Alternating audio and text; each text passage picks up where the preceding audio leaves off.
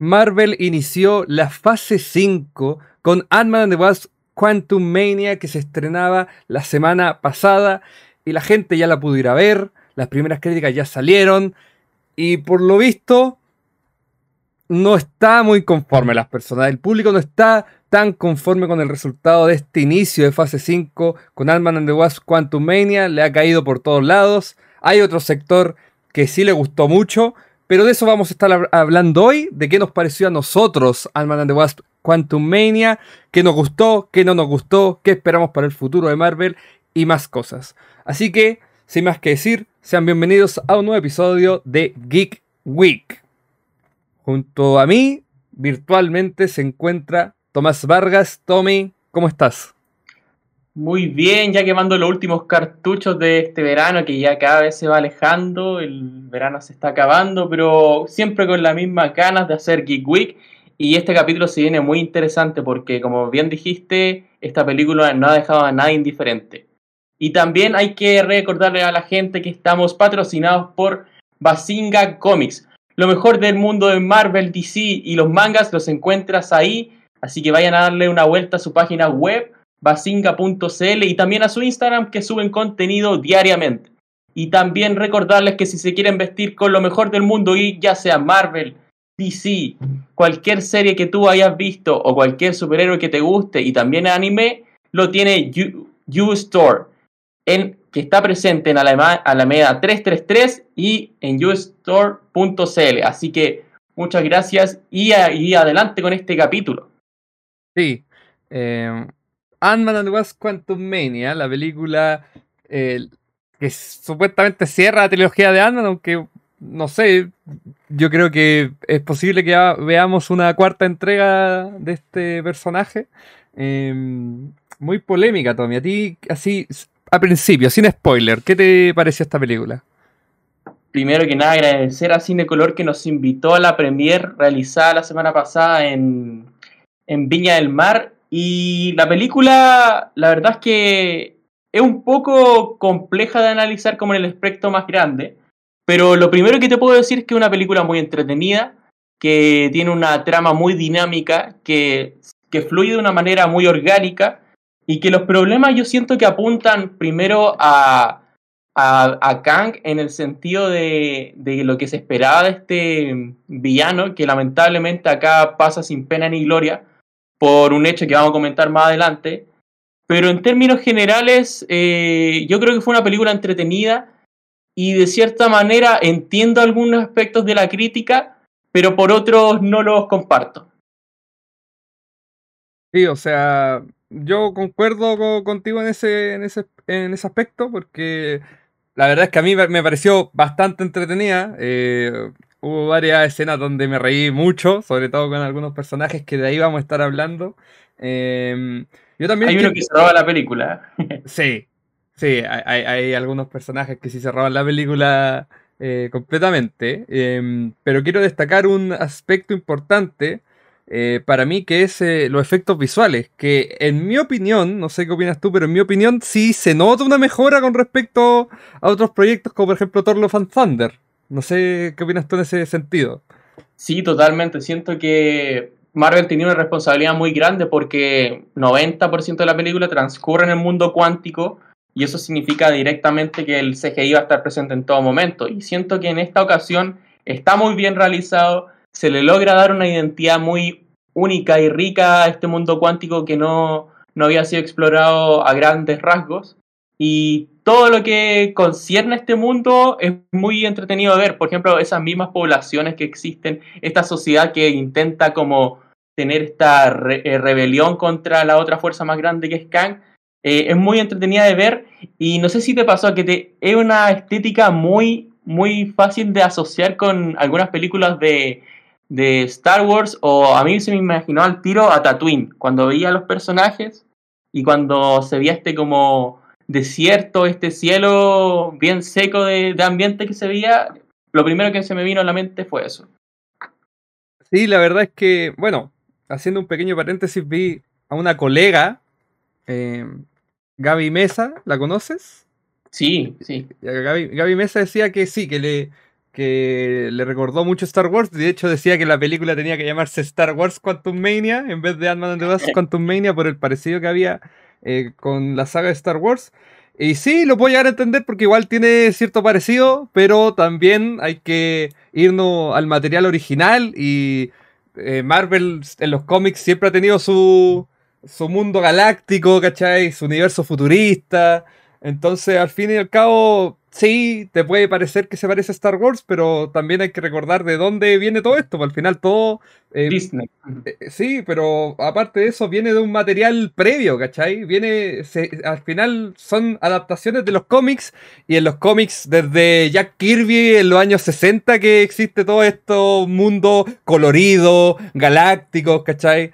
Eh, incluso antes que, que existiera Star Wars, entonces por ejemplo, no es por criticar a, Gaby Mesa, pero esa gente que tira esos comentarios, yo sé que no todos tienen que conocer el background de los personajes, el background del universo Marvel, pero mm, al final son cosas que se adaptan de los cómics y que por comentarios como ese la gente empieza a malinterpretar, porque eh, piensan que, ah, bueno, como es de Disney, eh, agarran los mismos efectos y las mismas cosas de Star Wars o de Avatar y, lo usan. Y, no es así, sino que realmente hacen adaptaciones de, del mundo de los cómics, como fue, por ejemplo, eh, Multiverse of Madness, que sacó muchas cosas también de Jack Kirby, o Eternals, que también lo hizo. Entonces, en ese aspecto yo creo que sí tiene algo de parecido con Star Wars, pero también hay que, no hay que obviar el hecho de que Marvel también tiene su propio mundo como Star Wars, por decirlo así. Exactamente, y, y, bajo esa misma mirada yo quería hablar un poco sobre un par de críticas que he visto en internet, en redes sociales, que muchos apuntan a eso, que se sentía como un mundo de Star Wars, pero yo siento que fue una mirada bastante generalista sobre esto, porque cada personaje tiene su diseño propio, cada personaje tiene su personalidad y siento que sí, estéticamente te puede parecer un poco Star Wars, pero el mundo cuántico tiene su propia personalidad. Exactamente, o sea, em, sí, tiene algunas cosas Star Wars, pero por ejemplo, a mí me, se me hizo más similar a Guardianes de la Galaxia que Star Wars. Entonces, ahí habría que ver, al final, no sé, por, por, es que le ha caído tanto hate a esta película que yo estoy empezando a pensar que hay como una, eh, conspiración? una conspiración, como que la moda ahora es tirarle hate a Marvel y te lo puedo comprar con algunas películas, así como Thor Love and Thunder, ¿cachai? Porque ahí sí que tenía problemas serios en cuanto a efectos o cosas por el estilo. Pero es que Ant-Man and the Wasp Quantum Mania, o sea, tanto hate le va a caer habiendo películas como, por ejemplo, no sé, o sea, recordemos que Marvel hace eso, o sea, recordemos que Marvel creó todo el mundo oscuro, ¿cachai? O sea, y la misma Ant-Man and the Wasp, la, anterior a esta, también le cayó mucho hate, entonces, no sé, estoy empezando a creer que hay un tipo de, de conspiración. Fuerza mayor que está conspirando. Sí, porque, o sea, no son tan malas, la verdad, o sea, te creo que fuera una película fome, o sea, incluso puedo llegar a entender el hate que le cayó, por ejemplo, a Eternals, porque en una película tan, Marvel. Exacto. Pero aquí, o sea, es tal cual Marvel. O sea, incluso eh, acá yo creo que ya podemos hablar un poco con libertad de spoilers. Ya ha pasado una semana del estreno. Pero, por ejemplo, varias veces em, las escenas de acción me recordaron a los efectos visuales de Endgame, por ejemplo. Eh, sobre todo esa parte, parte final de la película cuando están como en una especie de, de guerra, por decirlo así. Me recordó mucho. Me recordó a Endgame, eh, los efectos visuales, la estética, ¿cachai? La iluminación. Pero aparentemente no sé qué me perdí, que el agua se ve horrible. O sea, no sé. Sí, yo sí. Yo siento que hay un poco de desgano y de hipocresía, siendo muy sincero, de los fanáticos de Marvel, porque se esperó demasiado de esta película y corrigió todo lo que Marvel no había estado hecho, eh, haciendo bien en esta fase. Entonces yo creo que puede haber ciertos detalles de guion que, seamos sinceros, Marvel nunca ha tenido guiones muy sólidos o guiones eh, totalmente lógicos, pero siento que esta película funciona en ese sentido. Y yo creo que las expectativas que se pusieron acá y con el nombre de Kang, creo que se cumplieron parcialmente y de manera correcta. O sea, el, el hate que está teniendo yo siento y concuerdo contigo que es demasiado injusto. Porque se han visto otro tipo de películas, otro tipo de series que no han sido totalmente aplastadas por la crítica de la gente como ha sido esta. Exactamente, y bueno, em, yo creo que también va a parecer un poco trillada ya esta frase, pero yo creo que de verdad el público está esperando que cada película sea como un, un Endgame o un Infinity War, porque Exactamente. ¿a, qué película no le ha caído hate últimamente? O sea, a, Eternals, por ejemplo, se le hicieron bolsa de que era aburrida, que era la larga y que no sé qué, y para mí eh, hablando de ese tipo de cosas en cuanto a guion, a cuanto a estética, efectos visuales, Eternals debe ser una de las películas más sólidas en ese sentido que ha hecho Marvel. O sea. Sí, yo creo que es un poco contraproducente porque los fanáticos de Marvel usualmente. Eh, a ellos les gusta lo que consumen, obviamente. Marvel les gusta esa fórmula. Pero cuando vienen críticos de otras partes que dicen que Marvel es muy continuista, que su estética nunca varía, y viene una película como Eternals que rompe con ese esquema y paradigma que hemos visto de las películas de superhéroes, y que además es una muy buena película, no les gusta, entonces uno ya no entiende cómo, bajo qué criterio, bajo qué, qué aspectos se considera una película buena o no. Pero yo concuerdo contigo que Eternals es una de las mejores películas del, del UCM, me atrevo a decir. Sí, o sea, y, bueno, te puede gustar más o te puede gustar menos, pero al final, por ejemplo, a, a, Thor Love Thunder se le criticó mucho por el tema de los efectos visuales, ¿cachai? A Multiverse of Madness un poco, un poco igual. Em, pero, por ejemplo, hubo películas a las que se les criticó muy por encima porque siento yo que fue lo que el público quería. Por ejemplo, No Way Home. Que es una película que tenía unos efectos visuales bien en algunas partes, pero en otras parecían mm. gráficos de Play 2, pues, como diría como diría la gente, pues, ¿cachai? Entonces, y no se le criticó tanto, fue como, miren esto, ya es chiste, ¿cachai? Pero es, que Andrew Garfield, pues, ¿cómo vamos a decir que se ve mal? Porque Andrew Garfield, ¿cachai? Es un tema que eh, Marvel jugó de una manera tan eh, fácil y vaga de atraer al público y hacer que una película sea vendida, como fue el fanservice como excusa, que esta película es intocable por los fanáticos. O sea, no podía llegar y criticar que se veía bien el traje o no, porque no, volvieron después de muchos años. Pero, pero lamentablemente, seamos sinceros, los trajes muchas veces no era necesario tenerlos con CGI. Si hace ya 20 años hicieron con trajes prácticos, o se podría haber mejorado en el corte final, en la escena en que aparece un personaje, o la escena en que pelea otro personaje y, son ese tipo de cosas que uno no entiende. ¿Por qué esta película está teniendo este tipo de crítica tan voraz, de cierta manera? Porque yo siento que un poco más adelante vamos a extender este punto, pero hay puntos que sí se pueden discutir, pero a grandes rasgos cumple con lo básico una película de Marvel, entretener, darte buena escena de acción, darte cierto tipo de emotividad. Y yo siento que se le está cargando mucho peso en la espalda a producciones que simplemente están continuando este universo o dando inicio a una fase nueva. Sí, o sea, ese es un tema importante porque al final, eh, como dijimos, yo creo que eh, al haber, al, tener tan poca info de Kang, por ejemplo, que solo fue Loki y de ahí no hemos tenido más, la gente está como perdiendo la paciencia, como que quiere que cada año haya un evento especial, y, algo por el estilo, porque yo estoy seguro, estoy segurísimo que si Ant-Man and the Quantum Mania, en vez de tener a estos personajes del pueblo y hubiese tenido, weón, a, a Falcon, a, a Wanda Maximoff, a Doctor Strange y a, no sé, weón, a Tom Holland, no, Quantum Mania, weón, increíble, mejor que Civil War, ¿cachai? Pero como es casi Lang, y Janet Van Dyne y sería, ¿cachai? Los hueones la tiran para abajo porque puta no, no me interesa. Pues yo quiero ver Spider-Man, quiero ver a, no sé, eh, a los personajes de siempre, pues, ¿cachai? Entonces, también es un tema importante ese que hay que... Sí, la gente está esperando que en todas las películas aparezcan todos los Vengadores, que aparezcan todos juntos, que aparezcan siempre en cada minuto.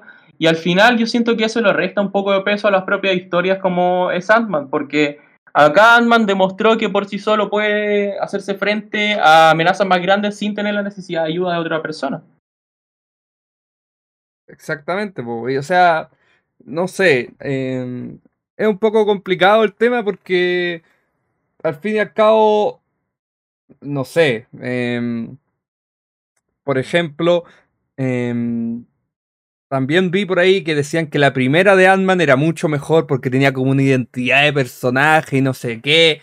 Y la verdad es que a mí la primera de Ant-Man es la que menos me gusta de la trilogía, principalmente porque de Ant-Man, del personaje Ant-Man de los cómics, tiene muy poco. Vemos un Hank Pym que es un chiste, ¿cachai? Eh, Hope Van Dyne no hace nada. Janet Van Dyne ni siquiera aparece en la película, o creo que sale como un flashback, ¿cachai?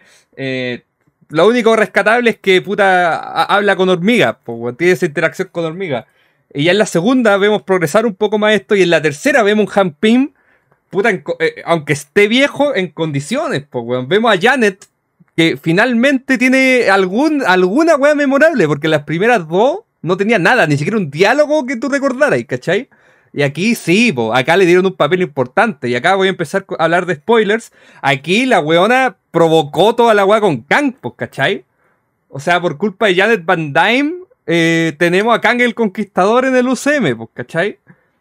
Eh, le dan un rol importante a personajes que no, no, habían hecho nada en las películas anteriores y nadie se quejó porque la gente estaba. Ok, esto da igual porque se viene Infinity War, porque se viene Endgame. O sea, nadie habló de Ant-Man and the Wasp cuando salió, porque hace dos meses atrás había salido Infinity War. Entonces, ¿qué me interesa a mí Ant-Man and the Wasp? La ignoro, la paso por alto, ¿cachai? Y ahora que está de moda criticar la weá, ay, no, es que antes era mejor. Pero si antes, cuando salió, nadie la pescó, weón. Nadie habló de ella. Ese es el tema no tienen memoria, eh, parece, los fanáticos, pero el Internet sí, si uno se va a dar cuenta de las primeras reviews, las primeras impresiones generales de esa película, fue totalmente intrascendente. Le tocó salir justo de un evento demasiado grande y cumplió bajo su propia historia. Se salvó un poco con la escena post-crédito si es que uno lo quiere mirar de esa forma. Exactamente, exactamente. Y al final, y bueno, mucha gente decía que incluso esa película tuvo que haber salido antes porque como que no encajaba, como que perdía la emoción, porque justo después de, de Ant-Man and the Wasp salía eh, Capitana Marvel, que antes de que saliera la gente le tenía harta expectativa, y después salía Endgame. Y era como, ¿por qué va a salir Ant-Man and the Wasp ahora? ¿Por qué no salió antes? ¿Cachai? Y la tiraban para abajo, la tiraban para abajo. Pero incluso en ese momento nunca se, nunca se produjo el hate que tiene ahora las películas de Marvel y la serie incluso. Y yo insisto que más por un tema de efectos visuales, ¿cachai? Porque al fin y al cabo no sé con qué lo quieren comparar. Eh, eh, los invito a que me muestren eh, unas películas que no sean de Disney con efectos visuales igual o mejores, ¿cachai? Y no me digan, no, es que se pueden hacer películas mejores sin efectos visuales, porque sí, obviamente, pues, ¿cachai? Si me vaya a poner, weón, un, un, una película de Tarantino, ya, pues sí, te creo. Pero pónganme una. Black Adam, por ejemplo. Black Adam no se ve mejor que ni siquiera que Thor Love and Thunder. Pero nadie habla de los efectos visuales de Black Adam. ¿Cachai? sí, ese es el tema que siento que los fanáticos de Marvel en general no saben lo que quieren o si, si lo quieren es un evento que sí o sí tiene que pasar al fin de una, de una fase y siento que mantener esa, esa como línea es la forma más orgánica y más sana de mantener este universo, porque si vemos eventos gigantes cada película, ¿qué, ¿Qué gracia tiene? ¿Qué gracia tiene?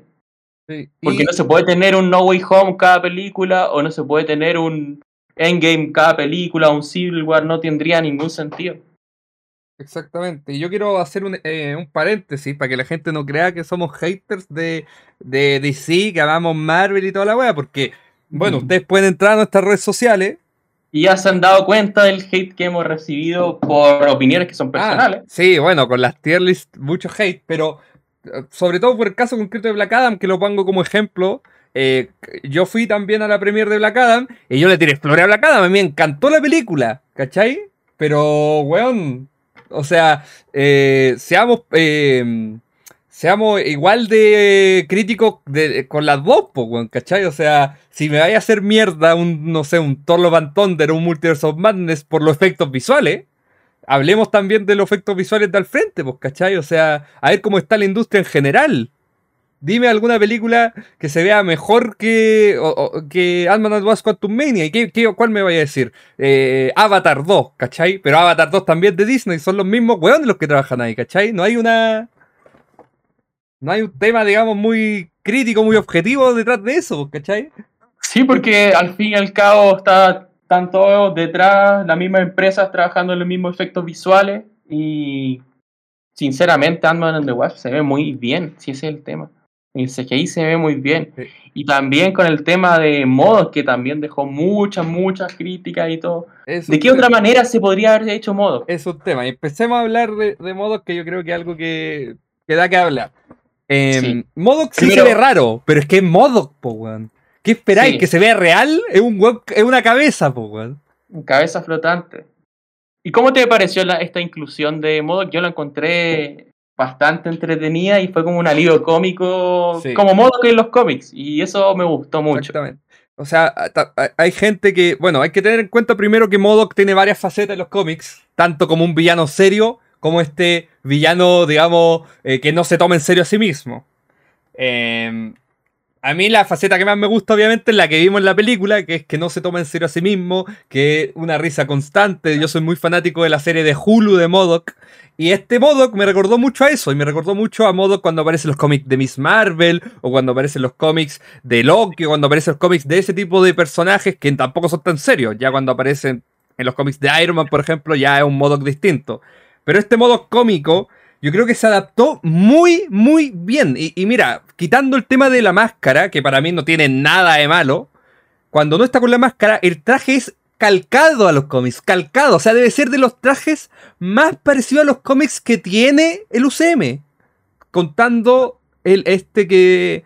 el último que sale en No Way Home de Spider-Man y eh, los de Iron Man. Para mí, modo que está en ese top 5, top 10 trajes más accurate a los cómics eh, que ha presentado Marvel Studios. Y además de eso, modo que está ahí para hacer el alivio cómico, ¿cachai? Para mí fue súper ingenioso el tema de cómo introducir a Modo agarrando a Yellow Jacket y cambiándole un poco eh, su personalidad para que encaje con Modo. Para mí fue un ingenio agarrar ese personaje y darle otra oportunidad porque, vuelvo a repetir, en Ant-Man 1 a nadie le gustó Yellow Jacket, para que ahora vengan a decir que es que en Ant-Man 1 todo era mejor y no sé qué. A nadie le gustó Yellow Jacket, ¿cachai? O sea... Fue intrascendente que fue el Eso es, o sea, tengamos un poco de memoria, ¿cachai? A mí no se me olvida que Ant-Man 1 la trataron como el hoyo, ¿cachai? Nadie dijo que era la mejor película como, como para que ahora vengan a decir que no, es, que la primera era muy buena. Nadie pensó que valiera la pena que saliera una película de un personaje como Ant-Man. Exactamente. Exactamente. Incluso, eh, bueno, para el momento en que salió, porque se venía, era de Ultron y todo. Sí, una, una, nueva fase para Marvel y ya, ya venía con algunos tropezones, como fue eh, Iron Man 3 y también Thor 2. Ahora, yo entiendo a la gente que no le gustó Modoc porque sea muy chistoso. Ok, te puede gustar un Modoc más, eh, más serio. Pero tampoco me digáis que la película es mala por culpa de Modoc, pues, weón. Hicieron la pega bien, en mi opinión le hicieron bien, ¿cachai? Te puede gustar más o menos, pero a mí me gustó Modoc, ¿cachai? En ningún momento te lo presentan como un weón serio, como la típica crítica que había antes, que era, está en medio de una batalla y un personaje se tira un chiste. Aquí sucede, pero es porque desde el primer momento que aparece Modoc, se tira una talla. Te lo muestran al tiro como un personaje gracioso, alivio cómico, etcétera, ¿cachai? Sí, y, eso es lo, importante porque bajo ese mismo aspecto cómico que es una de las características principales de Modoc, es totalmente calcado de los cómics. O sea, ¿qué más esperaba? Eh, incluso si, bueno, como estamos hablando con spoiler, incluso si su muerte fue intrascendente o no, el personaje cumplió con ser una buena adaptación de los cómics. Y siento que eso es algo valorable esta película y valorable en Marvel en general, porque todos sabemos que traer un personaje de las viñetas a la pantalla grande cuesta, sobre todo para mantener eh, los aspectos esenciales en un universo donde ya está una tónica marcada. Exactamente. Y, bueno, em, yo si fuese a destacar puntos negativos de la película, destacaría un poco la cara de Modoc, porque sí se ve media rara. Para mí no está mal hecha, pero sí se ve rara. También eh, la cara de Kang cuando está azul también se ve un poco rara. Yo diría que esos dos efectos visuales son los que más me chirriaron a mí de la película. No sé qué, opinas tú o si quieres añadir otro, otro momento que... Sí, principalmente eh, son esos detalles que Marvel prefiere ahorrárselos con CGI y que nunca van a quedar bien. Podrían haberle pintado la cara al actor y ahí no ahorrábamos esta discusión. Pero el tema de modo yo mm. también siento que se podría haber sido un, eh, un poco más trabajado. Pero a pesar de que esto sea un defecto, eh, siento que le agrega un poco más de carisma al personaje dándole esa sensación como que te incomoda. Exactamente, o sea, esto es lo que intento transmitir, incluso así lo sienten la primera vez que lo ven. Eh, pone cara de asco cuando ve a modo, que eso es lo que, puta, se ve feo, porque, porque es feo, po, weón. Exactamente, y siento que eso le da, le suma puntos a pesar de que se vea eh, raro el CGI. Exactamente, y bueno, Modoc, yo ya te lo adelanto que a mí fue de mis personajes favoritos de la película, o sea, me cagué la risa cada vez que aparecía. Y bueno, tiene momentos serios, por ejemplo, cuando está con Kang en. cuando interrumpe a Kang, cuando están como en la prisión, y Kang con un puro dedo lo manda a volar y casi lo mata. ahí, ahí, Modoc no tiró ninguna talla. Hmm. ¿Cachai? O sea, cuando, había que tener momentos serios, también había momentos serios, pues, ¿cachai? Y bueno, a mí Modoc me gustó mucho. Ahora, eh, bueno, yo quiero hablar de un tema. Ah, ah, sí, dale nomás, dale nomás. yo, quiero hablar de un tema que para mí sí es. Eh, sí está quedando un poco al debe. Por lo menos yo lo siento así en la última serie y películas de Marvel, que me ha pasado en varias, no en todas, eh, que es el tema de el ritmo que tienen las películas. bueno, no sé cómo definirlo, no sé si el ritmo, el guion, pero siento que le falta, como que faltan partes de la historia. Se me hacen, a pesar de que duren dos horas, ¿cachai? O que la serie tenga seis episodios, siento que les falta para contar la historia, como que no se sienten cómodos, ¿cachai? Como que les falta tiempo. Por ejemplo, aquí me faltó. Hay gente que dice que le faltó tiempo a Kang o no sé qué. Yo encuentro que no. a mí me faltó un poco más de Hope Van Dyne, por ejemplo. ¿Cachai? O de Janet o de Hank. Sentí que iba muy rápido, muy rápido esa parte. Eh, como que no me no dejaban eh, ver qué estaba pasando, ¿cachai? Y, no sé, sentí que, que, pasa muy rápido y que no terminan de contar lo que quieren contar. No sé qué opinas tú. Sí, yo siento que eso viene de las propuestas muy pretenciosas que está haciendo Marvel sobre películas en sus personajes, porque ya tener a Kang en tu título y en tu película es una responsabilidad muy grande, porque es uno de los villanos más fuertes de la historia de los cómics y tenerlo en la película, siento que para desarrollarlo bien y que incluso si va a trascender o no en esta fase eh, y si muere o no, eh, es difícil manejarlo y siento que para ahorrarse toda esa, esa, esa narrativa de hacerlo un poco más lógico, se, saltan esos aspectos que dijiste. En momentos se siente así la película, pero eh, sigue manteniendo como una tónica muy orgánica y es, es, relativamente rápida de ver. Hay ciertas partes que se que la trama no va al grano, pero eh, eso igual eh, permite que conozcamos un poco más este mundo, mundo cuántico. Exactamente. Por ejemplo, bueno, eh, a mí me hubiese gustado, ya hablando un poco del final de la película, a mí me hubiese gustado que Kang tuviese más consecuencia en, esta película. Y no, no, me refiero al típico comentario de que los villanos no matan a nadie o que no se muere nadie, pero por ejemplo, que Hope y que, y que Scott Lang se hubiesen quedado en el mundo cuántico. Porque el portal, no sé, dejó de funcionar o qué sé yo, y tienen que estar ahí un tiempo, por ejemplo. Que haya una consecuencia directa, ¿cachai? Eh, sí, lo que hablamos en el capítulo pasado cuando vimos el tráiler que necesitábamos como una, un gran evento que afectara a los personajes que le diera un peso más importante a esta película. Exactamente, o sea, em, porque imagínate, imagínate eh, Scott Lang hubiese estado en el mundo cuántico de aquí hasta Kang Dynasty, por ejemplo. Ya al momento en que va a enfrentarse a Kang Scott Lang, si es que imagínate vuelve, tiene un peso, pues, ¿cachai? O sea, me, yo perdí tantos años con mi hija y ahora por tu culpa perdí tantos años más, ¿cachai? O sea, me cagaste la vida, pues, weón. Mm. Y, hay un peso un poco más grande, o sea, ahí eh, es como cuando la gente esperaba em, esa revancha entre Hulk y, Thanos, que al final nunca ocurrió. hubiese tenido algún tipo de, de peso, algún condimento más que solo ver esos dos personajes, ¿cachai? Eso es lo que a mí me pasa. Siento que falta un condimento un poco más fuerte para cuando llegue Kang Dynasty. Eh, es uno de mis principales objeciones con lo que está haciendo Marvel actualmente. Que, eh, y bueno.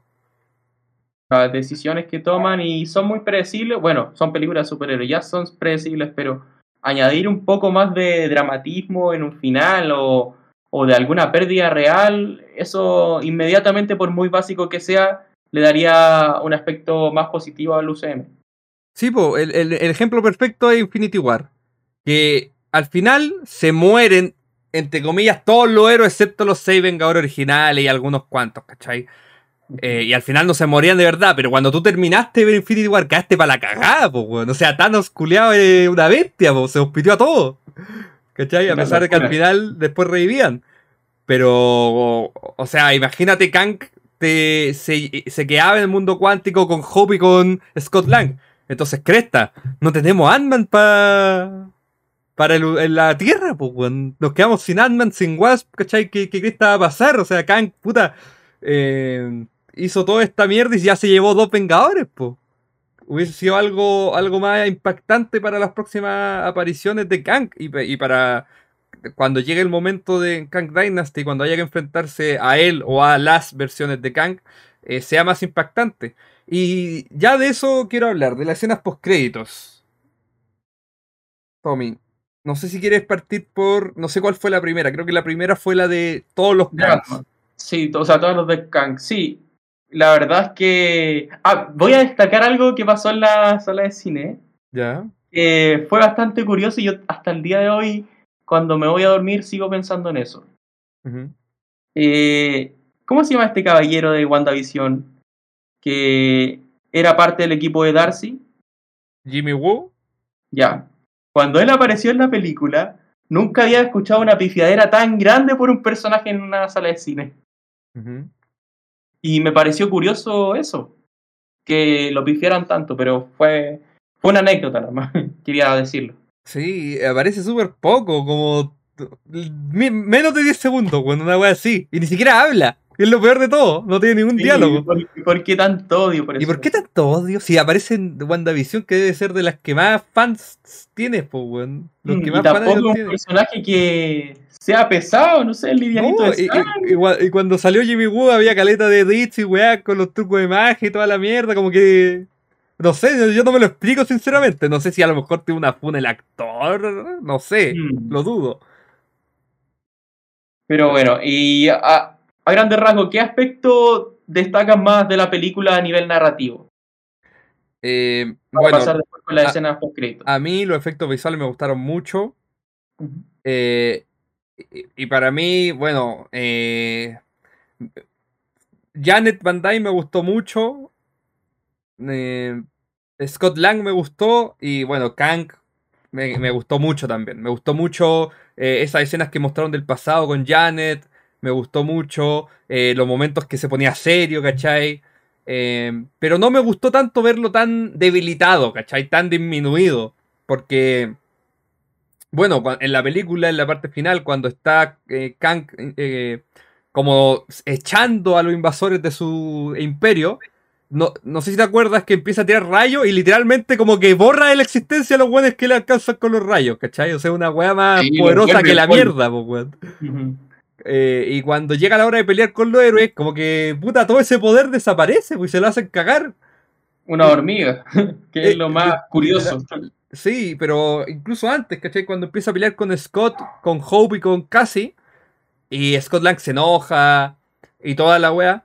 Eh, aún así, como que se pierde ese poder, ¿cachai? O sea, esos rayos que literalmente desintegraban a las personas, después no hacían nada. Y es como que eso no, no sé, no le encuentro mucho sentido a eso, ¿cachai? Pero eso no me gustó. Pero lo que sí me gustó es, eh, em, esos personajes que no habían sido tan explorados en las películas anteriores que en estas sí fueron, como Hank Pym y como Janet. Y obviamente Kang. Para mí eso fue lo que... Un aspecto muy positivo que yo rescato de esta película. Y ya Modoc porque me cagué de la risa y lo disfruté mucho a pesar de que muriese. Eh, lo disfruté cada segundo y estoy contento de que haya aparecido por lo menos una hora en el universo Marvel. Sí, nos sacamos la espinita de alguna vez ver a Modoc y se fue como el mejor vengador de toda la historia. ¿Y tú? ¿Qué, ¿qué es lo que más destacas? Bueno, primero siento que la película es bastante sincera con ella misma, no se da muchas vueltas en el tema de la trama, todo empieza rapidito en el mundo cuántico. Me gustó mucho el motivo por el cual eh, Hope no deja que Kang salga de esta realidad, o sea, de la realidad del mundo cuántico. Me gustó mucho toda esa subtrama entre Hope y cómo ella era una líder de una resistencia de un mundo que no tiene mayor esperanza. Y siento que eso no se ve mucho en Marvel, por así decir. Y la batalla final, por dimensiones, fue muy entretenida. Ver esta horda de, de, de gente de los pueblos que estaban aledaños ahí se unían para pelear contra Kang fue, fue muy bonito, fue entretenido. Y a grandes rasgos fue eso. Y los aspectos negativos siento que, bueno, como muere Kang, que al principio nos lo muestran y se muestra como un personaje totalmente imponente, como, como presiona a, Ant-Man para que haga cierto tipo de cosas y también como eh, literalmente manipula a Modok y Modok siente miedo. Eso no lo sentí tan coherente con como murió él. Y bueno, Modok sin duda de lo mejor de la película, un alivio cómico muy, muy fresco, muy entretenido de ver. Y, y eso siento que fueron los aspectos que más me gustaron de esta película. Porque si yo siento que yo principalmente fui a ver esa película para divertirme y siento que lo cumplió con muchas creces. Porque yo tampoco iba a esperar algo muy grande que siento fue que esperó la gente con esta película. Obviamente, si ya no anunciaron Kang Dynasty en un par de años más, Kang va a volver a aparecer. Es normal que lo hagan lo borren de, de, esta película, lo desechen tan rápido, así que sí, cumple, cumple y, y, entretenida. Así que, ¿qué más puedo pedir por eso? Y yo creo que este Kang el Conquistador no murió para nada. Yo estoy 80-90% seguro que este Kang no murió. Cuando termina y se va como el, se achica literalmente, o sea, se, al, más, se hace más pequeño, no creo que se haya muerto. Yo creo que algo va a pasar ahí. Algo va a pasar con ese Kang. Y bueno, antes de. Ah, exactamente. Y antes de entrar a hablar de las escenas post-crédito, eh, quiero destacar que en Rotten Tomatoes, que es solo una página como para, no sé, ver las críticas que tiene la película, la verdad es que no sirve ni siquiera para guiarse. Ant-Man The Wasp Quantumania tiene un 47% de, eh, de, de aprobación por los críticos que es un tomate podrido, o sea, una, una mierda de película según los críticos, ¿ok? Mm. La audiencia, uh -huh. o sea, los espectadores le dieron un 84%, o sea, una película divertida. Tampoco sí. es la gran película, pero una buena película. Miss Marvel, que yo creo que muchos deberemos coincidir que es de lo más bajito que ha sacado Marvel en el último tiempo, tiene un 98% de aprobación por los críticos. Más, más del doble de Ant-Man and the Wasp Quantum Mania. Más del doble. Una, una serie como es Miss Marvel, que cada semana era peor que la semana pasada. Y es 98%. O sea, está más arriba que The Last of Us, que tiene 97. ¿Ok? Para dejar eso claro. Entonces, al fin y al cabo, no nos guiemos por la crítica especializada, vayan a verla y véanla con la mente abierta. No esperen que cada película sea Endgame, porque es imposible. Endgame es la película más cara de la historia. ¿Cachai? No, no, sé, no, no va a ser así hasta Avengers Kang Dynasty o Secret Wars. Sí. Y, y, y un, una cosa que hace falta recalcar es que los proye últimos proyectos de Marvel han tenido recorte de presupuesto en, en parte por el tema de la pandemia. Por ejemplo, Spider-Man No Way Home tuvo menos presupuesto que, por ejemplo, Black Widow. ¿Cachai? Una locura. O sea, No Way Home tuvo menos presupuesto que Black Widow. Entonces es obvio que a lo mejor veamos una baja de calidad que para mí en esta película, Ant-Man de Quantum Mania, no, no, se vio. Yo encuentro que se ve mejor que muchas películas del de, universo Marvel. Y bueno, eso quería recalcar que para que quede un poco claro que al final eh, esto en los críticos son muy poco objetivos eh, muchas veces porque darle un, 4, un 47% a Ant-Man and the Wasp Quantumania y darle un 98% a Miss Marvel, yo creo que ahí hay algo raro. La verdad. Pero bueno, ya para hablar de las escenas post-crédito, en la primera vemos el consejo de Kangs. Eh, con varias versiones de Kang distintas. Eh, está el Ramatut dentro de esa exacto, exacto, de los más importantes por lo que se ve. y, y, bueno, varias versiones. Al final, a mí esta, este set escrito sí me gustó, pero no sé. Porque me hizo pensar que a lo mejor en Kang Dynasty veremos a varios Vengadores enfrentándose a varios Kang. Y a mí eso no me gusta tanto. Prefiero que haya el Kang. ¿Cachai? Que sea el Kang a vencer, que sea el más poderoso. No sé qué opinas tú. Sí, yo la verdad es que siento intrascendente un poco esta escena post crédito. La sentí como que tenía que estar para avisar a la gente que obviamente van a haber más Kangs. Y nada, eso sí me gustaron algunos de detalles de distintas versiones de Kang. Me gustó que estuviera la versión de Ramatut, que es una versión muy importante de los cómics y también que eh, fue de las primeras versiones que se vio. Exactamente. Y bueno, la verdad es que yo no tengo mucho más que decir. Más que creo, creo que me pareció ver a eh, He Who Remains en esos Kang.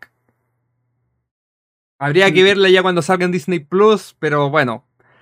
A mí me pareció ver a He Who Remains en una parte cuando empiezan a aparecer Kangs como en medio de la arena, por decirlo así. Me pareció ver a He Who Remains, pero bueno, habrá que, que ver cuando salga la película. La verdad es que un detalle nomás que me pareció ver, a lo mejor estoy loco, estoy ciego y estoy senil.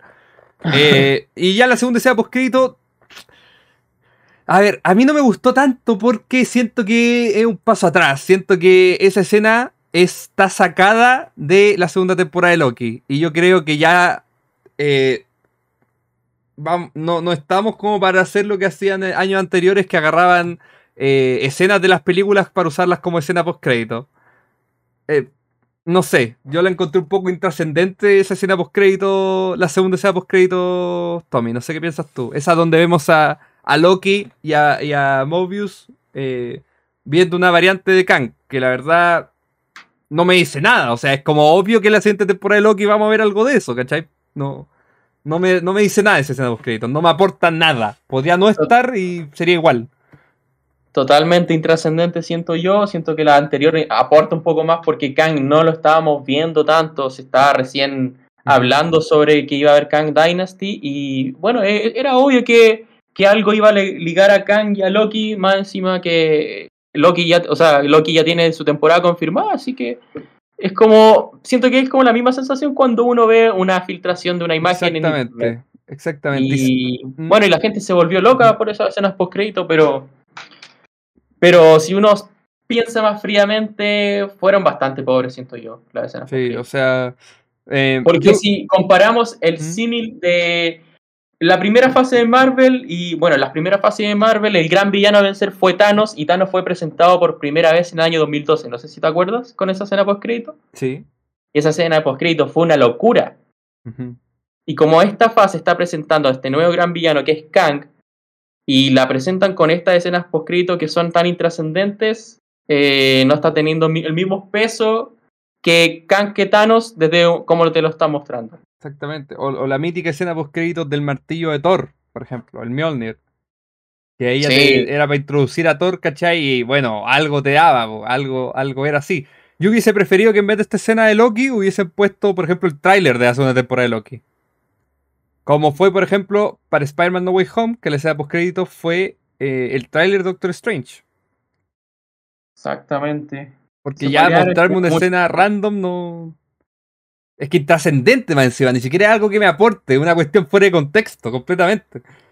Sí, y eso es lo triste, porque esta película igual tenía cierto tipo de responsabilidad al consumidor común, por así decir, porque tenía que mostrar a Kang, que va a ser este gran villano de, esta nueva fase, y siento que no tiene el mismo peso que, que como se mostró Thanos. Siento que Thanos se trató muy bien en las escenas poscrito y después se trató también en Guardianes 1 que ya desde el año 2014, cuatro años antes de que ocurriera ese gran evento, ya te estaba intimidando. Es que esta era la chance porque Thanos, como nunca lo vimos en acción, mm. eh, teníamos ese, ese, suspenso, ¿cachai?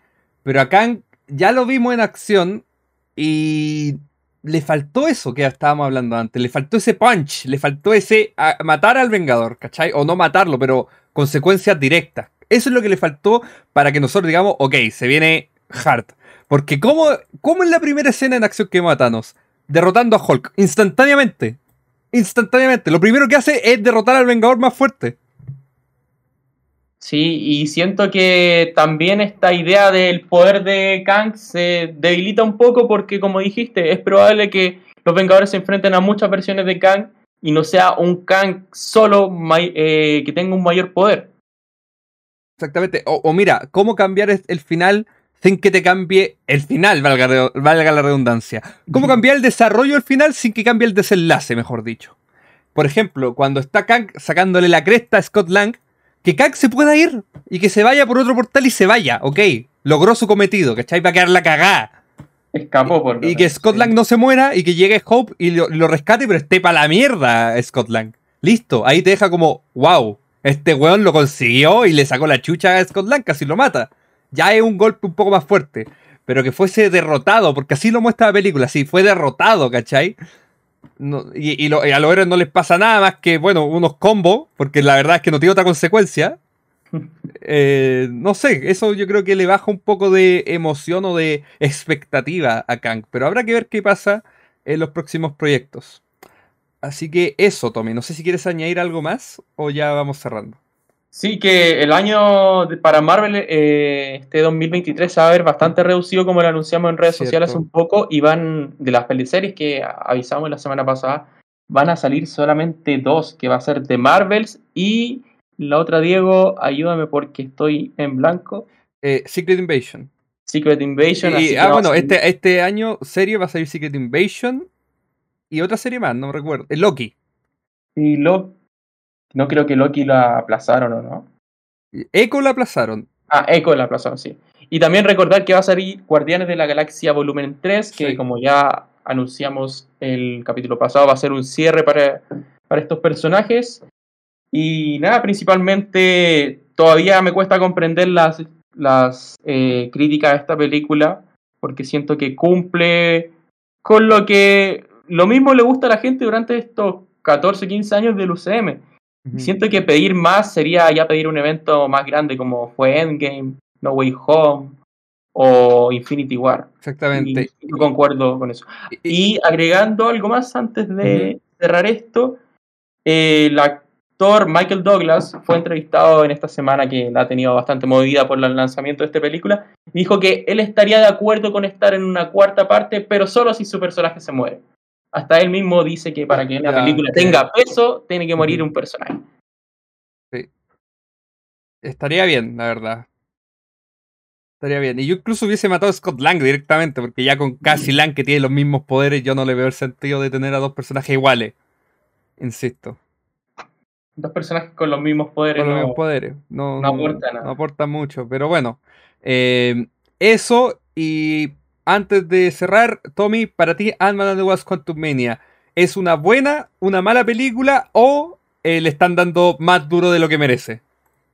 Es una buena película, entretiene, tiene una identidad que no se había explorado tanto en el universo de Marvel porque siempre nos abocamos un poco o al mundo mágico, o a la Tierra, o la Tierra, o un poco en la galaxia, como lo hemos visto en, en Guardianes, pero acá nos vamos al mundo cuántico un mundo que tiene su personalidad abarcada, que tiene su identidad visual eh, bien, eh, bien mostrada y que también tiene una, una narrativa bastante interesante en, entre esta fuerza mayor que es Kang y la gente que está que quiere luchar por su libertad pero no puede, que también hubo una resistencia en tiempos pasados que no funcionó y ahora por fin existe esta posibilidad de liberarse y toda esa narrativa que es muy simple, que se ha visto en el cine muchas veces, pero en Marvel no tanto, me gustó demasiado. Así que Eh, siento que se le está dando muy duro a esta película. Obviamente, como lo dijimos, tiene sus fallas porque Kang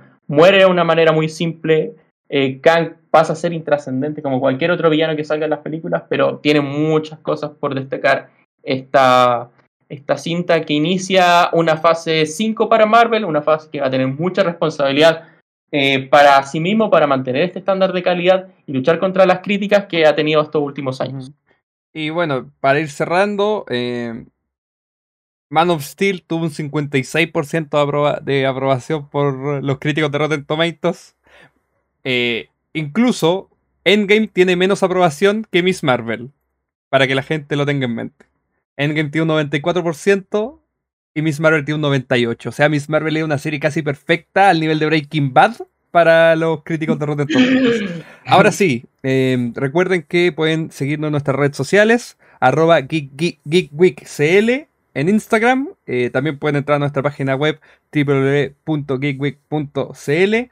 Y eh, recuerden que subimos contenido casi todos los días, sobre todo a Instagram. Subimos videos, subimos reels, subimos noticias para que se mantengan informados de todo el mundo geek, tanto de Marvel, DC y otras cosas como Star Wars Indiana Jones, etcétera, etcétera, etcétera. Y eh, nos vemos la próxima semana. Adiós. Chau, chau.